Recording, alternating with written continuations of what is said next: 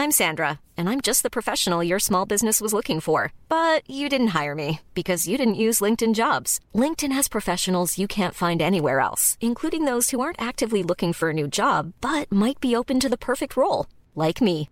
In a given month, over 70% of LinkedIn users don't visit other leading job sites. So if you're not looking on LinkedIn, you'll miss out on great candidates like Sandra. Start hiring professionals like a professional. Post your free job on linkedin.com slash spoken today. Esto es República H, la información más importante de lo que pasa en el interior de la República, con el punto de vista objetivo, claro y dinámico de Blanca Becerril.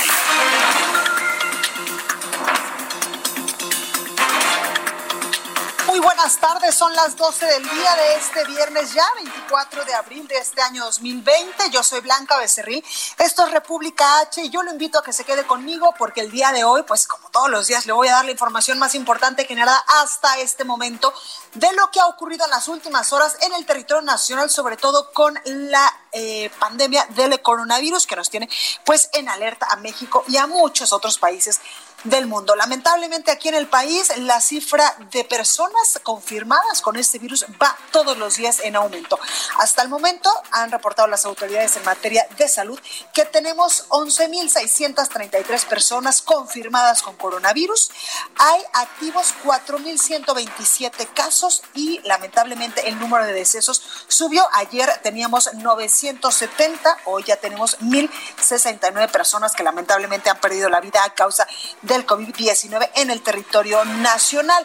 También comentarle que a partir de ayer en la Ciudad de México y en el Valle de México, en el Estado de México por supuesto, entró en vigor el programa Hoy no circula y recordarle que hoy, viernes 24 de abril, pues en la capital de eh, la República Mexicana, en el Estado de México, no circulan todos los autos con engomado azul y terminación de placas 9 y 0 sin importar el holograma que lleven, si es 0 o doble 0. También eh, se está analizando allá en Tamaulipas el gobernador... Eh, Francisco García Cabeza de Vaca, pues ha dicho que está analizando también aplicar este programa doble no circula en su territorio y también la obligatoriedad de la suspensión de actividades no esenciales en este estado del país. Además, otra cosa importante es que ayer jueves en la noche llegó el quinto avión que viene de China con material médico, con toneladas de insumos médicos para atender la emergencia sanitaria del coronavirus en el país. Con esto y más, yo le invito a que se quede conmigo. en los próximos minutos le voy a dar mucha más información. Recuerda que nos puede seguir en redes sociales. En Twitter estamos como arroba el heraldo de México. Mi Twitter personal es arroba blanca becerril. También estamos en Instagram, en Facebook, en YouTube y en www.elheraldodemexico.com.mx. También recuerde que todos los días, en punto de las 10.30 de la mañana y después de las 8 de la noche, le estamos subiendo las breves del coronavirus a las redes del Heraldo de México, a todas las plataformas digitales, donde ahí le informamos en tres minutitos, dos minutitos y medio, cuáles son las 10 notitas más importantes del coronavirus en México y en el mundo. También aquí en la Ciudad de México nos escuchamos por el 98.5 de FM, el 100.3 de FM en Guadalajara, Jalisco, la Perla Tapatía, por el 92.5 de FM en Tamaulipas, en Tampico, en Villahermosa, Tabasco nos escuchamos por el 106.3, el 92.1 de FM nos eh, sintonizan en Acapulco Guerrero por el 540 de AM en el Estado de México y también en Hidalgo y en partes de eh, Puebla, donde hasta allá llega la señal del Heraldo de México, por el 1700 de AM en Tijuana, Baja California, 101.9 de FM y 103.7 de FM en Nuevo Laredo, Tamaulipas. Ya nos escuchamos también en Brownsville, Texas y en McAllen y próximamente a partir de el primero de, eh, de, mayo, es decir, del próximo viernes, ya estaremos allá con los regimontanos, ya nos escucharemos en Monterrey, Nuevo León, por el 90.1 de FM y este, por supuesto, que es un gran esfuerzo que hace el Heraldo Media Group para extendernos, para llevarles hasta ustedes a cualquier rincón de la República Mexicana la mejor información de lo que sucede en México y el mundo, la mejor información de los deportes, de cultura, espectáculos, en fin, por eso yo le digo que se quede con nosotros y ahora sí vamos a un resumen de noticias y comenzamos con toda la información. En resumen. La Secretaría de Salud Federal informó que subió a 11.633 el número de casos confirmados de coronavirus en México y se reportan 1.069 decesos. A nivel internacional ya se registran 2.721.000 casos confirmados de coronavirus y más de 191.000 muertes, según datos de la Universidad Johnson Hopkins de los Estados Unidos. La noche de este jueves llegó a México el quinto vuelo que viene de China con toneladas de insumos médicos para atender casos de COVID-19 en nuestro país.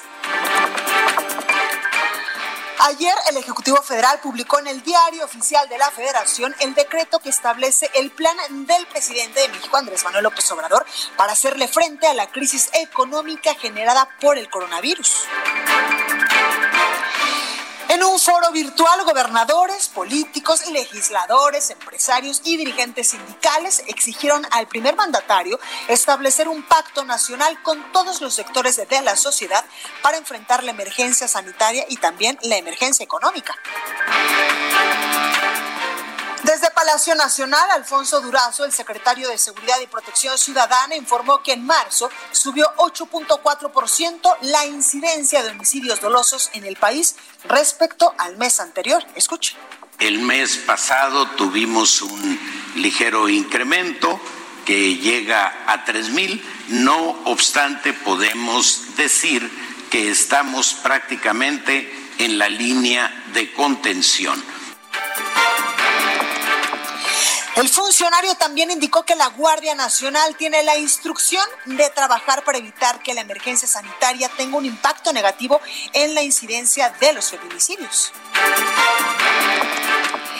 Y recuerda que hoy viernes 24 de abril en la capital y eh, en la capital del país en el Estado de México no circulan todos los autos con engomado azul y terminación de placas 9 y 0 sin importar el holograma que lleven.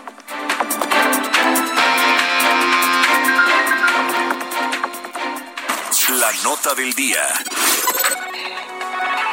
Bueno, comenzamos con toda la información y es que desde Palacio Nacional el director general de epidemiología, José Luis Salomía, pues informaba que han incrementado ya en las últimas 24 horas los casos confirmados de coronavirus en el país y también pues decía que ya tenemos 1.069 decesos en todo el territorio nacional. Escuche. Los confirmados acumulados, hoy día tenemos la actualización a 11.633. Prácticamente solo la tercera parte son activos, es decir, con inicio de síntomas en los últimos 14 días. Así también se encuentran aún en estudio 7.588.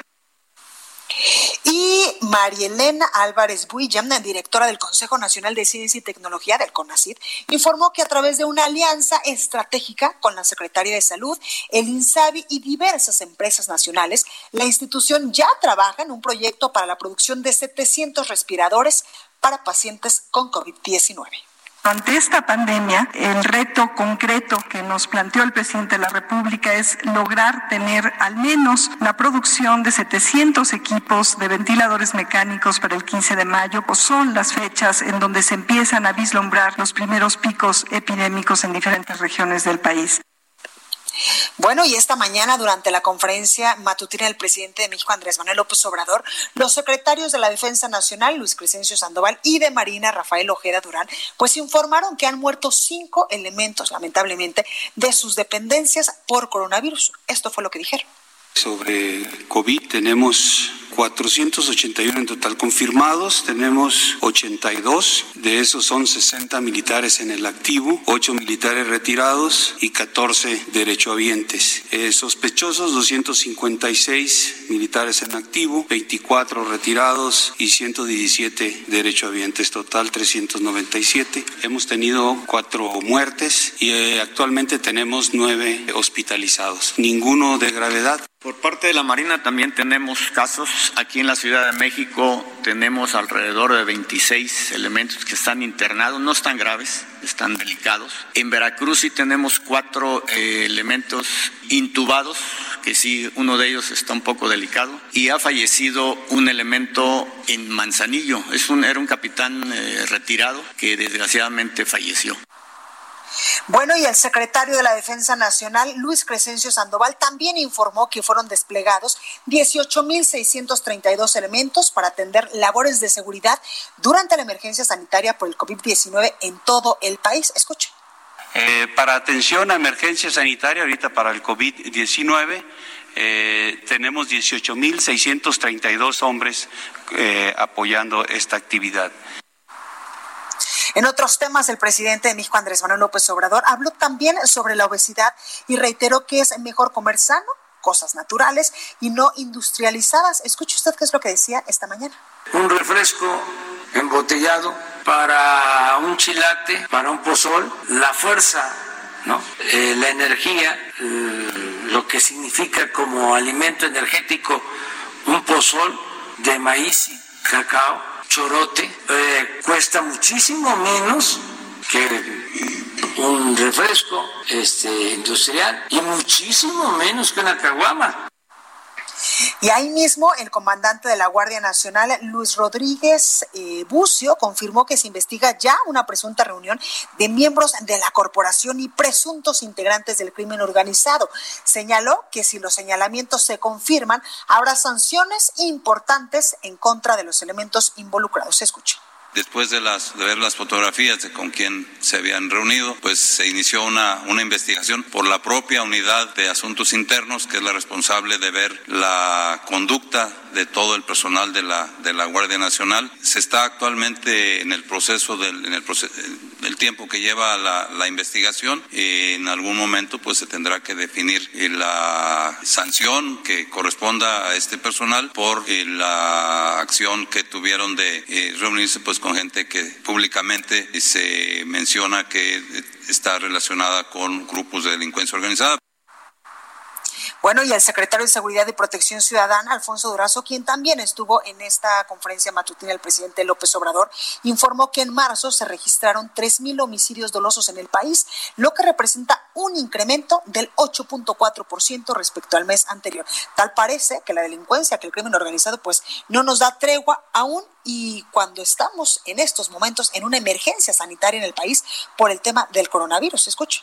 El mes pasado tuvimos un ligero incremento que llega a tres mil. No obstante, podemos decir que estamos prácticamente en la línea de contención.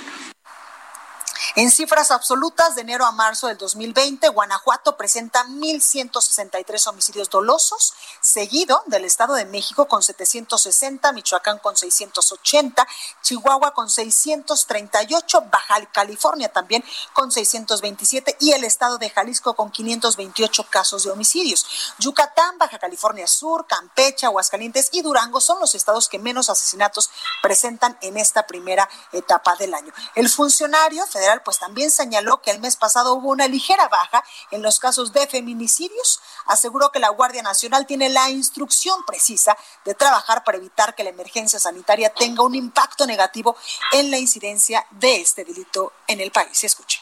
Son 78 en el mes de marzo fueron 92 en el mes de febrero. Hay un ligero descenso, pero al fin y al cabo un descenso. Este tema es uno de los más sensibles y tiene la Guardia Nacional la indicación del Gabinete de Seguridad de poner la mayor atención para evitar que en esta etapa de contingencia, de cuarentena de las familias, no tenga un impacto en el tema de los feminicidios. Entrevista. Me da mucho gusto saludar en la línea telefónica a Jorge Vidal Ahumada, el secretario de Economía del Gobierno del Estado de Sonora. Secretario, muy buenas tardes, ¿cómo está? Bien, gusto saludarles a ti, a tu auditorio. Buenas tardes para seguir. Gracias, gracias, secretario. Pues mucho se ha comentado y muchos, eh, pues gobernadores incluso han dicho, y lo estamos viviendo en estos momentos en el país, que este tema del coronavirus, la pandemia a nivel internacional que ya tocó tierras mexicanas, pues va a tener dos eh, graves daños. Primero es el daño en materia de salud, pero también el daño económico y por eso, pues el gobierno de Sonora, pues ya implementó programas de apoyo a los propietarios de micro, pequeños y medianas empresas, ¿verdad? Cuénteme un poquito sobre esto, secretario. Sí, en efecto, eh, sacamos eh, por instrucciones de la gobernadora, sacamos dos productos financieros. Uno que se llama es el crédito emergente, que va sobre todo a, a la MIPYME y a la PYME. Este, las unidades aquí en Sonora son 116 mil eh, MIPYMES aproximadamente y pues trataremos de abarcar lo más que se pueda. Entonces ahí hay un fondo por el orden de los 140 millones de pesos y esto va desde el autoempleo hasta lo que es ya una, una pequeña MIPYME de 11 a 50 empleados. empleados y los montos van desde los 10 mil hasta los 50 mil pesos. Indudablemente, pues imagínense con una gran, gran demanda, ¿no? Ahorita ya al, al corte del día de ayer ya traíamos 14 mil solicitudes. Entonces estamos ya operándola, se tuvo que hacer un diseño especial con los transparencias y cuidados este al respecto y ahorita ya empezaron los primeros desembolsos a este a estos grupos de pequeñas unidades de negocio. Claro. Eh, secretario, ¿quiénes son, eh, por ejemplo, las personas que podrían acceder a estos apoyos? ¿Cuáles son los requisitos? Por lo que usted nos acaba de decir, pues es sumamente eh, rápido y fácil que todos aquellos micro, pequeños y medianos empresarios allá en Sonora, pues puedan acceder a este apoyo que les está dando el gobierno de Sonora para que hagan, pues, frente de mejor manera a esta crisis económica que va a dejar el coronavirus. En efecto, lo estamos haciendo de, lo, de una de una forma fast track lo más rápido posible, va dirigido sobre todo a lo que pues a los pequeños negocios que están dentro de la industria del comercio y del servicio también, pero menciono también el autoempleo y los requisitos pues son demasiado este fáciles por así decirlo. Eh, para empezar, es un crédito que es sin intereses, tiene cero tasa de intereses. Es un plazo aproximado de 36 meses eh, y con seis meses de gracia. Y los requisitos más allá del alta de hacienda del RFC, este, lo demás pues es la identificación, el comprobante de domicilio, etcétera. Y nosotros lo integramos en una cédula inmediatamente para llevar todo el control y lo estamos haciendo vía electrónica a través de, de, un correo este que entregamos eh, y la verdad lo estamos sacando bastante, bastante rápido por la demanda que tiene. Claro. además de, además de ello sacamos otro producto que ya es un poquito para otro nivel que se llama el crédito este del impulso para el desarrollo, que este crédito es un capital semilla que puso el gobierno del estado y que se está este, reproduciendo con apoyo de Nacional Financiera. Aquí ya es un crédito, son créditos que van de los 150 mil pesos hasta los 5 millones de pesos. También son recursos por orden de los 140 millones de pesos eh, aproximadamente. Aquí sí ya hay una tasa de interés del 15% y los requisitos son un poquito más elevados. Este, claro como, este el, arriba de dos millones y medio de pesos los bancos lo estamos bajando a través de los bancos comerciales siete bancos comerciales también con mucha demanda y ya estoy preparando el otro producto en condiciones iguales con mejor tasa la tasa esta última es del 15% ya conseguimos una tasa del, del 13% pero pues no hay dinero más caro que el, el que no existe verdad entonces estamos implementando estos apoyos Totalmente, y qué bueno, secretario, que eh, pues en el gobierno de Sonora están volteando a ver a quienes en estos momentos eh, pues están generando los empleos y que lamentablemente incluso pues ahorita están perdiéndose o están en stand-by por el tema de la crisis económica del COVID-19 y porque pues estos empresarios tuvieron que cerrar en muchos, en muchos rubros sus empresas para evitar estos contagios o la propagación del coronavirus. Sí, porque el decreto, el decreto que, que salió por parte del gobierno de estado fue con fecha 17 de marzo. Como bien lo dice usted, pues ya están, este, ya en, situaciones críticas muchos, muchos de ellos. Y luego las empresas tractor, este, que son alrededor de 460 empresas, empezando con la planta Ford que está aquí en Hermosillo, Sonora, pues todas las están cerradas también. Entonces sí es una, es una crisis, este, muy fuerte de carácter financiero. La ventaja de estos créditos interesante es que se puede utilizar para, para gasto corriente, ¿no? Es decir, sueldos, rentas, bla, bla, bla, bla. Entonces, esto eso es importante. Pues es, es un salvavidas, ¿no? Que esperemos este totalmente les ayuden algo y pues la obligación de nosotros es hacerlo a la, a la, a la brevedad posible. Totalmente importante esto que nos dice el secretario, porque muchas empresas pues no tienen con qué pagarle en estos momentos los sueldos a sus empleados que están en casita para evitar eh, pues la propagación del coronavirus. Y esto no es porque no quieran, sino porque no están generando, porque están cerradas desde hace ya más de un mes y medio y no están generando recursos para poder incluso pagar sueldos. Definitivamente, por eso estamos en, en, este, en este periodo y estamos tratando de buscar algo también para para lo que es el comercio informal, ¿no? Aquí más eh, alrededor de 600 mil personas integran de la población económicamente activa que en Sonora es de 1.400.000, 600 mil están dentro dentro de esa dentro de esa categoría y aquí está más difícil todavía, pero estamos buscando este algún recurso porque pues el, el, el, el empleo informal es, es grandísimo en el estado y también pues está en una crisis, ¿no? Totalmente. Secretario, preguntarle, ¿el gobierno federal les está apoyando con recursos extraordinarios, por ejemplo, para este tipo de programas que están implementando allá en Sonora o solamente son recursos que ya tenía el Estado y está redireccionando para apoyar a estos, a estos empresarios, a estos comerciantes?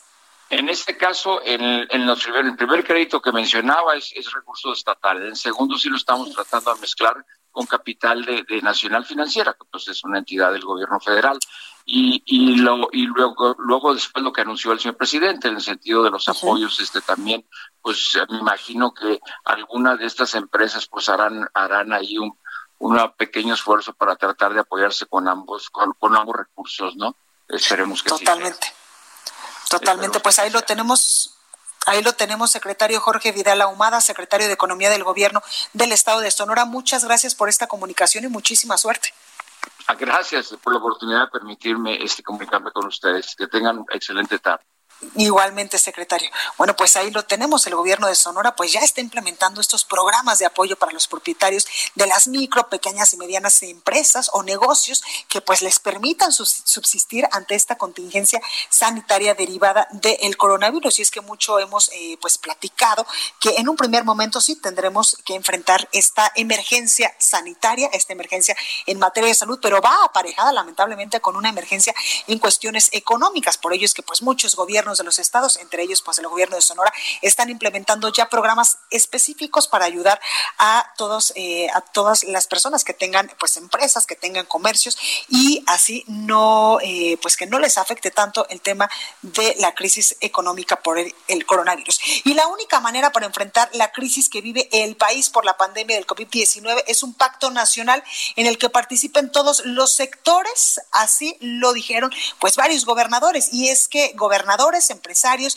líderes de partidos, dirigentes sociales y sindicales, pues eh, expresaron, también legisladores, por supuesto, artistas y académicos, exigieron al presidente de México, Andrés Manuel López Obrador, dejar su cerrazón, así lo dijeron ellos, a un lado y centrarse y sentarse en una mesa para delinear acciones inmediatas para enfrentar la crisis económica que va a dejar el coronavirus. Demandaron al primer mandatario aceptar que no es momento para continuar con sus mega obras como el aeropuerto de Santa Lucía, el tren Maya, la refinería de Dos Bocas allá en Tabasco, el estadio este de béisbol que ha, eh, generado pues tanta crítica en redes sociales, pues ese presupuesto es urgente para reactivar la economía.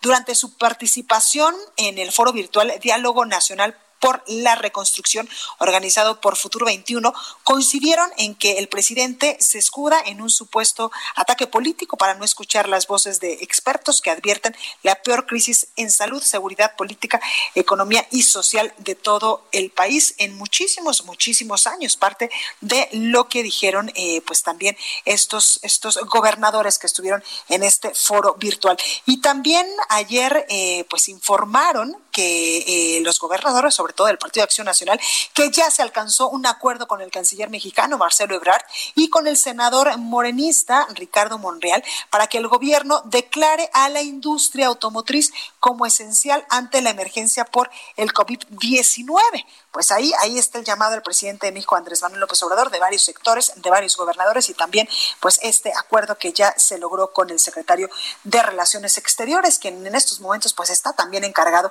de atender la crisis del coronavirus en el país. Y el gobernador de Tamaulipas, Francisco García Cabeza de Vaca, ya que hablamos de gobernadores panistas, anunció que va a firmar un decreto para establecer de manera obligatoria la suspensión de actividades no esenciales en el Estado y la aplicación también del programa Doble No Circula como ya se aplica desde el día de ayer aquí en la Ciudad de México y en el Estado de México. Escuche. estaré firmando un decreto para que se establezca de manera obligatoria que se aplique la medida del doble no circula en las ciudades de Reynosa, Matamoros, Tampico, Altamira, Madero, Mante, San Fernando, Nuevo Laredo, Victoria y Río Bravo. Esta medida aplicará para los vehículos nacionales y extranjeros. Por su parte, el gobernador de Baja California Sur, Carlos Mendoza Davis, anunció medidas más estrictas de distanciamiento social, sobre todo, como la prohibición de que los autos particulares pues, sean ocupados por más de dos pasajeros. Esto, por supuesto, para evitar la propagación del coronavirus en su entidad. Escuche. Quienes incumplan las medidas establecidas se harán acreedores a multas y arresto de hasta por 36 horas. Si el infractor no puede pagar la multa, realizará trabajo comunitario por tres días en actividades vinculadas a la contingencia, como el traslado de alimentos a grupos vulnerables, limpieza en centros de salud y hospitales y actividades, por supuesto, similares. Bueno, pues ahora es momento de ir con nuestra compañera Itzel González al sacapuntas de este viernes. Yo soy Blanca Becerril, esto es República H, no se vaya, que yo vuelvo todavía con mucho más información. Saca puntas. Nos cuentan que el líder de la Jucopo del Senado, Ricardo Monreal, ha estado muy activo con reuniones virtuales y presenciales con el presidente del Consejo Coordinador Empresarial, Carlos Salazar, el consejero jurídico de la presidencia, Julio Scherer, el gobernador de Aguascalientes, Martín Orozco, y el senador Alejandro Armenta. El objetivo, amarrar acuerdos para enfrentar la pandemia. Por cuestiones de salud física y política, es inminente la separación de Ricardo Agüet como administrador general de aduanas. De confirmarse esto, sería el segundo relevo en esta carretera desde que inició el gobierno del presidente López Obrador. El primero en ocupar ese cargo fue Ricardo Peralta, actual subsecretario de gobierno en la CEGOP.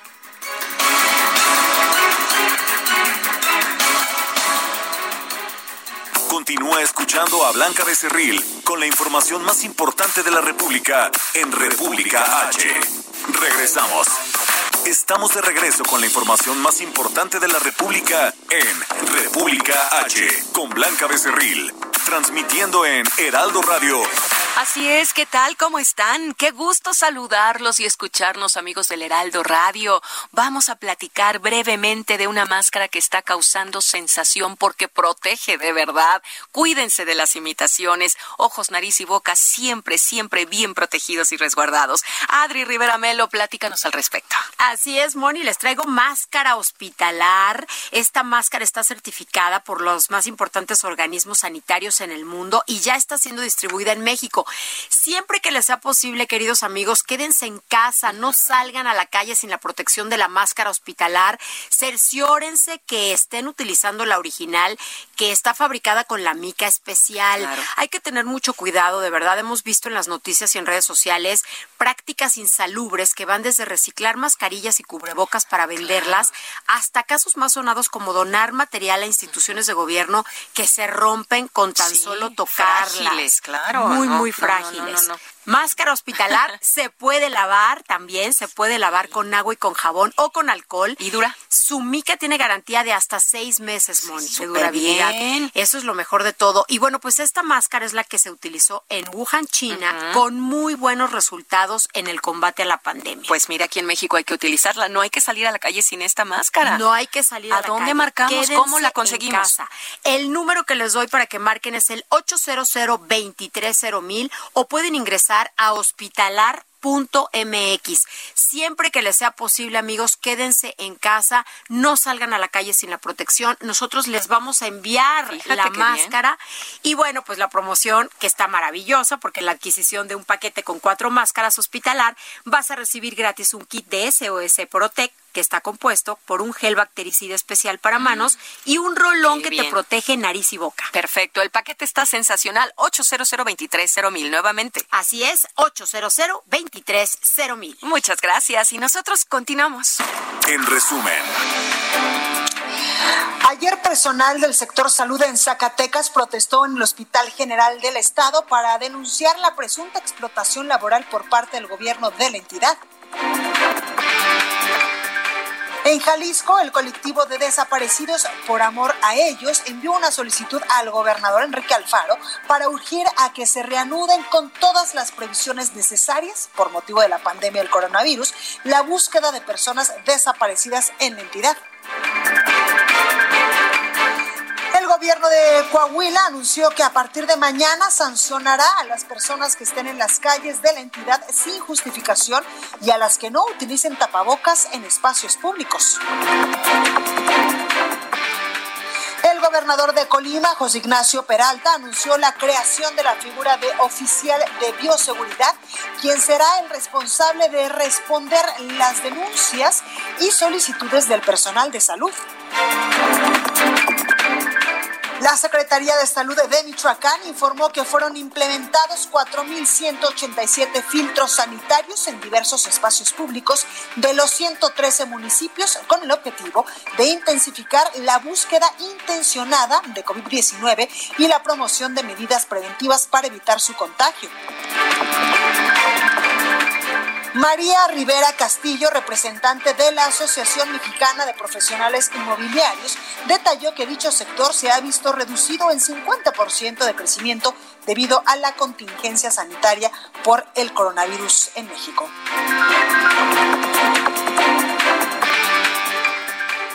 Recorrido por el país. Y vámonos hasta Guadalajara, Jalisco, con nuestra compañera Mayeli Mariscal, porque a través de la Secretaría de la Estrategia Radar Jalisco se han triplicado las pruebas de coronavirus en la entidad. Mayeli Mariscal, buenas tardes, ¿cómo estás? Hola, ¿qué tal Blanca? Muy buenas tardes. Buenas tardes a todo el auditorio. Así es, con esta aplicación de pruebas a todas las personas con sospecha de portar coronavirus a través de esta estrategia anunciada por el gobierno eh, de Jalisco, el Radar Jalisco, se han triplicado ya las pruebas aquí en la entidad, eh, contrario al modelo Centinela que toma una muestra de uno de cada diez pacientes. El gobernador Enrique Alfaro Ramírez eh, presentó el día de ayer un corte de los resultados del programa en la entidad que recordar, Radar Jalisco se puso en marcha desde el 15 de abril y eh, pues en estos ocho días se han realizado el 30% de pruebas en todo el periodo de la pandemia, pasando de un aproximado de 70 muestras que se habían realizado a más de 250 eh, pruebas al día, esto eh, con el apoyo también de la Universidad de Guadalajara, en donde, por cierto, ya se han realizado 630 muestras, 599 por el eh, sistema o la estrategia, estrategia de drive-thru, que es decir, eh, solamente tienen que acercar los vehículos y son los médicos quienes se acercan a los eh, a las personas que se les va a realizar esta prueba y eh, también se han implementado brigadas domiciliarias, 31 brigadas, de las cuales 10 han resultado eh, casos confirmados y esto pues permite obviamente cortar la cadena de contagios en tiempo con 21 personas. En Corea una persona positiva llegó a contagiar hasta mil personas, así es que pues bueno de ahí la relevancia de que se estén aplicando estas pruebas y sobre todo que se detecten de forma temprana los casos positivos, Blanca. Totalmente, Mayeli, porque en medida de que tengamos pues la detección oportuna de este coronavirus, pues también es una forma de protegernos y de evitar el contagio y la propagación del COVID-19. Así es, y bueno, lamentablemente también tengo que reportarles que el día de ayer se confirmaron cuatro eh, personas que perdieron la vida eh, por complicaciones del coronavirus aquí en Jalisco. Teníamos eh, la cifra de 15, en estos momentos ya tenemos lamentablemente 19 personas que han perdido la vida, así es que, pues bueno, que se sigan aplicando estas pruebas y se puedan eh, mantener sobre todo estas medidas que ha decretado el gobierno del estado del aislamiento en casa y también el uso de cubrebocas en los momentos que tenemos que salir. Oye, Mayeli, la gente sí está haciendo caso al, al uso de cubrebocas, pero sobre todo a quedarse en casita, a este aislamiento obligatorio que ha dictado el gobernador Enrique Alfaro. ¿Sí se está quedando en su casa la gente? Fíjate que sí se han reducido mucho más las actividades. Eh, tengo que decirlo, hemos eh, realizado recorridos eh, a lo largo de esta emergencia y la verdad es que sí se está respondiendo. También comentar que por parte de los municipios se continúa haciendo estos rondines y sobre todo el llamado para que solamente se salga en caso de ser necesario la compra de víveres o alguna actividad esencial. Pues ahí lo tenemos, Mayeli Mariscal. Cuídate mucho, por favor. Claro que sí, igualmente, un abrazo. Gracias. Bueno, y ahora vamos hasta Baja California con eh, nuestro compañero Atahualpa Garibay, porque el gobernador eh, Jaime Bonilla pues instruyó implementar la reconversión de hospitales estatales y federales para definir los que atenderán casos exclusivos de COVID-19 en la entidad. Atahualpa, buenas tardes, ¿cómo estás? Buenas tardes, Blanca. Buenas tardes a la audiencia de República H. Efectivamente, el gobernador del estado, el ingeniero Jaime Bonilla Valdés, ha instruido al secretario de Salud eh, estatal, Alonso Pérez Rico, para que se implemente la conversión de hospitales estatales y federales eh, para que exclusivamente atiendan casos por COVID-19. Esto con la finalidad de no mezclar y exponer a otros derechohabientes o a la población en general eh, que van en busca de servicios de medicina interna, de urgencia, de pediatría, de cirugías y de ginecología, porque es alta la demanda de pacientes eh, eh, de sospechosos de COVID que van a los hospitales.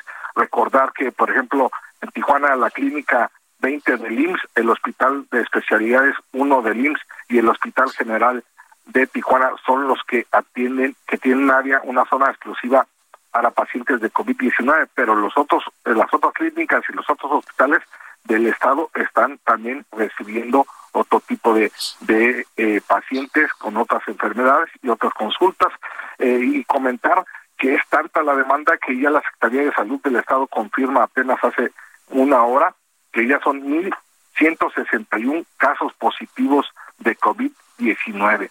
660 son de Tijuana, 413 de Mexicali, 25 en Ensenada, 47 en Tecate, 12 en Rosarito, 4 en, en el nuevo municipio de San Quintín entre eh, el reporte destacan 27 nuevos decesos a causa de coronavirus en un solo día. Ya son 163 eh, muertes a causa de este virus en los seis municipios de la entidad. Esto lo confirmó Alonso Pérez Rico, secretario de Salud.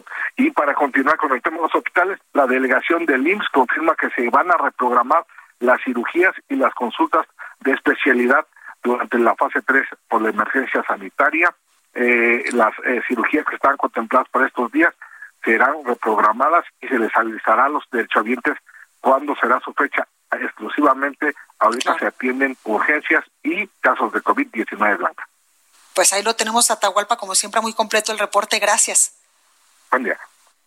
Gracias. Bueno, y habitantes de varias colonias de Jalapa, Veracruz, colocaron una bandera roja fuera de sus domicilios para pedir la entrega de una despensa por parte del gobierno municipal. Y es que el pasado martes, en sesión de Cabildo, el alcalde Hipólito Rodríguez, pues planteó que la población de bajos recursos que requiera apoyo alimentario coloque eh, pues eh, alguna bandera, algún tipo de tela de color rojo en señal eh, de que ellos son los que necesitan pues este, este insumo esto al exterior de sus domicilios para evitar, por supuesto, las concentraciones. Tras este anuncio, decenas de hogares allá en Veracruz colocaron pañuelos, playeras o pedacitos incluso de tela de color rojo. Una de las principales y de las primeras colonias en hacerlo fue la Humberto Aguirre, donde habitantes señalan que se encuentran totalmente desamparados, se encuentran, se encuentran desempleados y sin recursos para comprar la canasta básica y alimentar a sus hijos. Después, pues ya le siguieron muchísimas otras colonias de Jalapa allá en Veracruz, donde incluso pues se puede ver eh, carteles que la gente pues pide que le den apoyos, sobre todo para eh, pues comprar productos de la canasta básica. En uno de los letreros se puede observar la leyenda El hambre mata más que el COVID-19.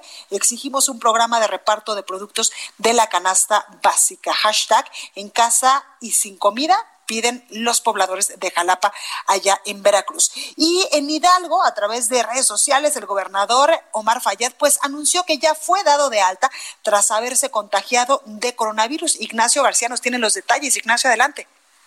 ¿Qué tal, Blanca? Un saludo a ti y a todo el auditorio que nos escucha. Pues sí, para comentarte que el día de ayer el gobernador del estado, Omar Fayad, informó que fue dado de alta después de haber permanecido durante 25 años en cuarentena, aislado en su domicilio, por haber sido dado positivo en la prueba de COVID-19. De acuerdo con el gobernador, pues se reintegró a sus actividades desde el día de ayer y continuará con la atención ante la pandemia por la contingencia sanitaria. También señaló que se mantendrán las medidas sanitarias en distintos puntos del estado y también se implementó un primer tomógrafo digital de 128 cortes en el Hospital Inflable de Pachuca, que, se, que según el mismo mandatario es el primero en su tipo en América Latina. También refirió el mismo mandatario estatal nuevas medidas para atender la contingencia sanitaria después de que la Secretaría de Salud Federal dio a conocer la fase 3 de la, de la misma contingencia, entre las que establece colocar otros tres nuevos hospitales inflables en distintos puntos del estado, como son en Actopan, Huejutla y Huichapan, donde también se han empezado a registrar un aumento considerable de padecimientos del COVID-19. Comentarte que hasta el momento en el estado de Hidalgo se han contabilizado 128 casos con 15 defunciones, así como 493 casos negativos y 49 sospechosos, de acuerdo con los mismos datos que ha dado a conocer de manera puntual la misma Secretaría de Salud Federal. Así que hasta el momento se mantienen las medidas preventivas y el exhorto a que se mantenga en aislamiento social todas las familias que les sea posible hacerlo. Pues ahí lo tenemos. Eh, Ignacio, muchas gracias por esta comunicación. Gracias, seguimos al pendiente. Gracias igualmente. Y en Querétaro está nuestro compañero Fernando Paniagua porque ahí hacen obligatorio el uso de cubrebocas en el transporte público, así como ya lo es en varias entidades del país, incluida la Ciudad de México. Fernando, adelante. ¿Qué tal? Buenas tardes. El Instituto Queretano del Transporte dio a conocer este día nuevas medidas para prevenir el contagio del COVID. Como lo mencionabas, entre estas destacan el uso obligatorio de cubrebocas para usuarios del transporte público y también para los operadores del mismo. El director del Instituto Queretano del Transporte, Alejandro López Franco, informó que las nuevas medidas preventivas entran en vigor a partir de este viernes y son, y son, y son obligatorias con la finalidad de mitigar el riesgo del contagio entre la población que utiliza el transporte público en el Estado. Dijo López Franco que será necesario que todos los usuarios y operadores hagan uso del cubreboca durante sus trayectos en cualquier unidad del transporte público, así como evitar el uso de efectivo y utilizar las tarjetas de prepago que se implementaron desde hace varios años en el transporte público del Estado. López Franco refirió que se reforzarán también las medidas de sanitización y limpieza del transporte público y se limitará la ocupación de usuarios del transporte colectivo a máximo el 50% de la capacidad de cada unidad.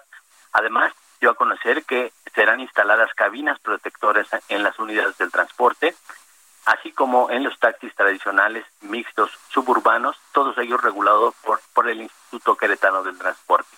Esto, como decíamos, a fin de, de, disminuir los riesgos de propagación del virus en el Estado, que hasta eh, los últimos números dados a conocer por la Secretaría de Salud reportan ya 100 personas infectadas, perdón, y 7 personas eh, que han perdido la vida. Blanca. Pues ahí lo tenemos. Fernando, gracias y cuídate mucho. Claro que sí. Buenas tardes. Hasta luego. Buenas tardes. Y en Tamaulipas ingresó eh, a la peor etapa de la pandemia del coronavirus. José Hernández nos tiene los detalles. José, adelante. Efectivamente, Tamaulipas ingresó a la peor etapa de la pandemia de COVID-19. Los contagios se han acelerado y el número de muertos llegó a 11 la noche de este jueves. Oficialmente se sabe que hay 285 casos positivos, de los cuales 257 siguen infectados, 28 se recuperaron y 11 murieron a causa de las complicaciones médicas. En el IMSS de Matamoros se registró el deceso más reciente, siendo el de un hombre de 59 años de edad con antecedentes de diabetes e hipertensión arterial.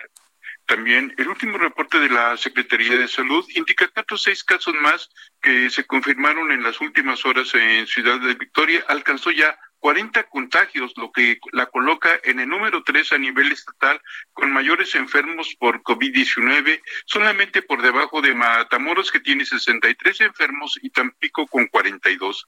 La Secretaría de Salud estima que en los próximos días crecerá el número de pacientes hospitalizados, por lo que se invita a quienes tengan sintomología grave a acudir lo más pronto posible a los hospitales de la entidad, siendo el Hospital General Regional de IMSS número 270 en Reynosa, el Hospital Regional de Altas Especialidades en Ciudad Victoria, el Hospital General Altamira y el Hospital Naval de la Pesca en Soto la Marina para ser sometidos a exámenes de detección del COVID.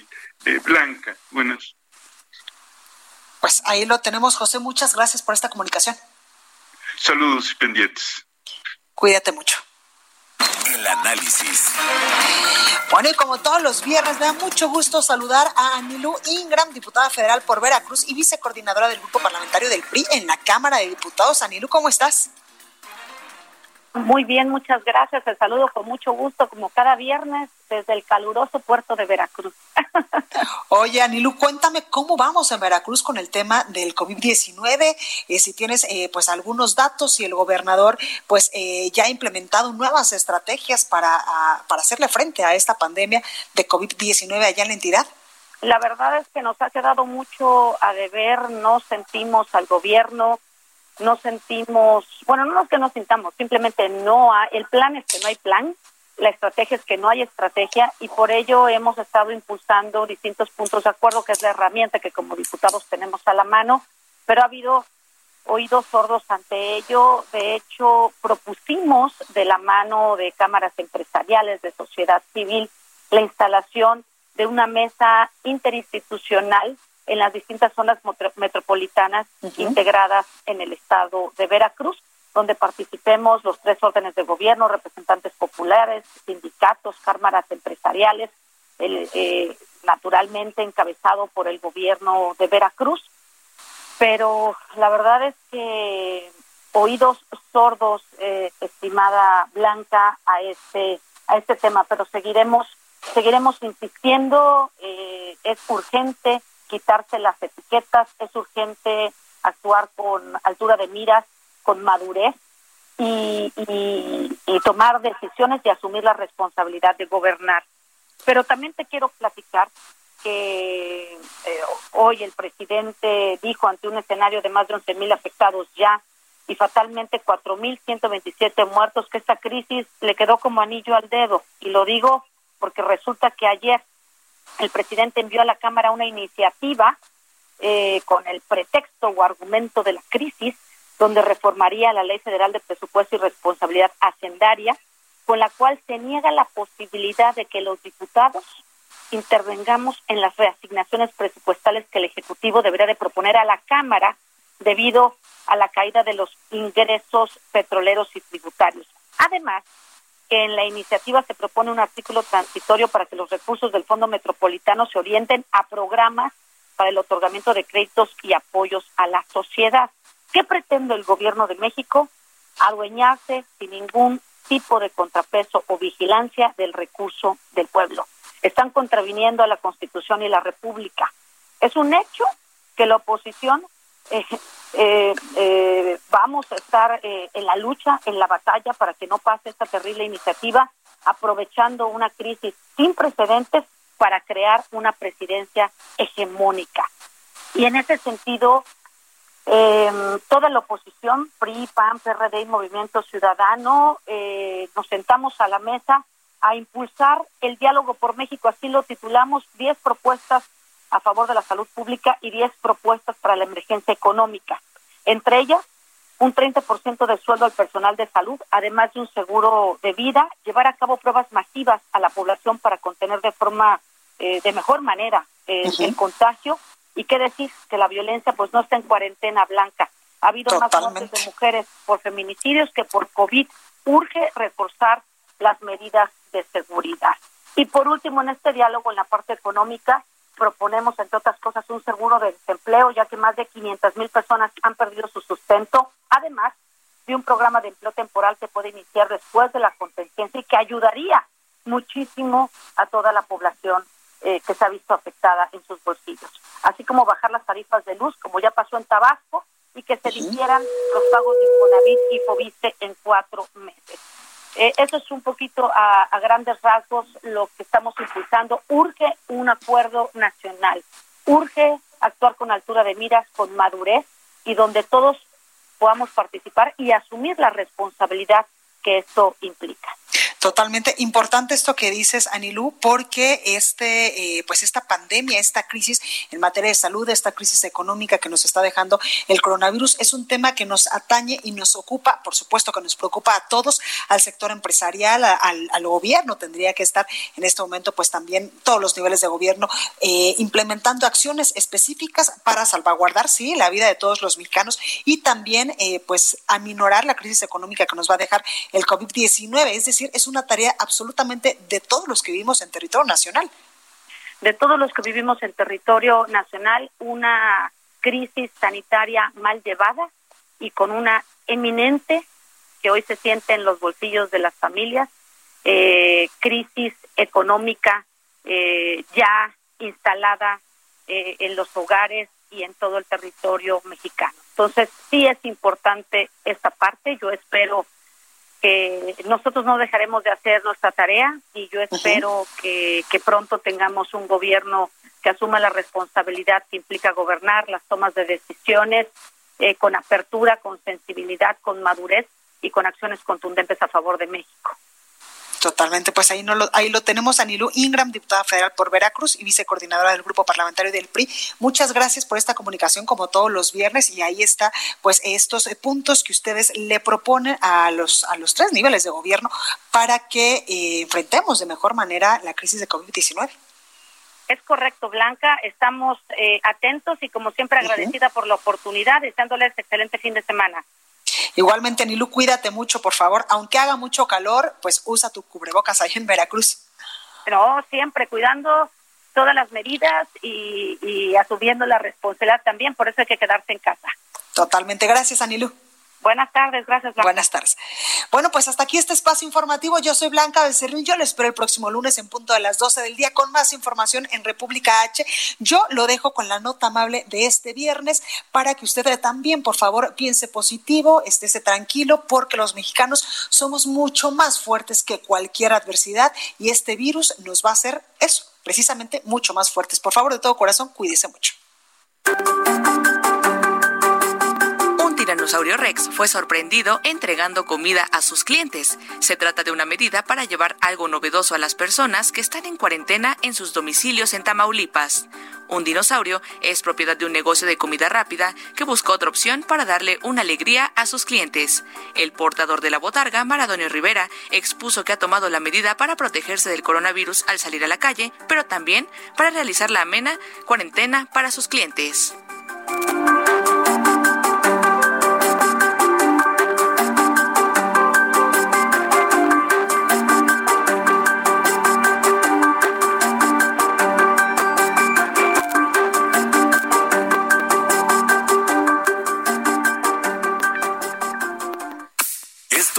República H, la información más importante de lo que pasa en el interior de la República, con el punto de vista objetivo, claro y dinámico de Blanca Becerril. Continúa escuchando Heraldo Radio, donde la H suena y ahora también se escucha.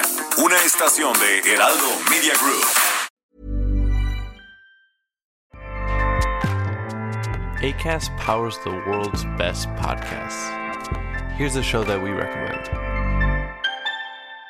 The Real Housewives is a guilty pleasure for most, but if you're looking to not feel guilty about that pleasure, tune in to Everything Iconic with me, Danny Pellegrino, where I break down all the messy moments and behind the scenes antics of Bravo's popular franchise. And on Everything Iconic, I also interview celebrity guests like Kelly Ripa, Kiki Palmer, Drew Barrymore, Cameron Diaz, and more about their guilty pleasures, their past work, and so much more. So if you're pop culture obsessed and find yourself watching way too much reality TV like me, tune in to Everything Iconic with Danny Pellegrino wherever you listen to podcasts. ACAST helps creators launch, grow, and monetize their podcasts everywhere. ACAST.com.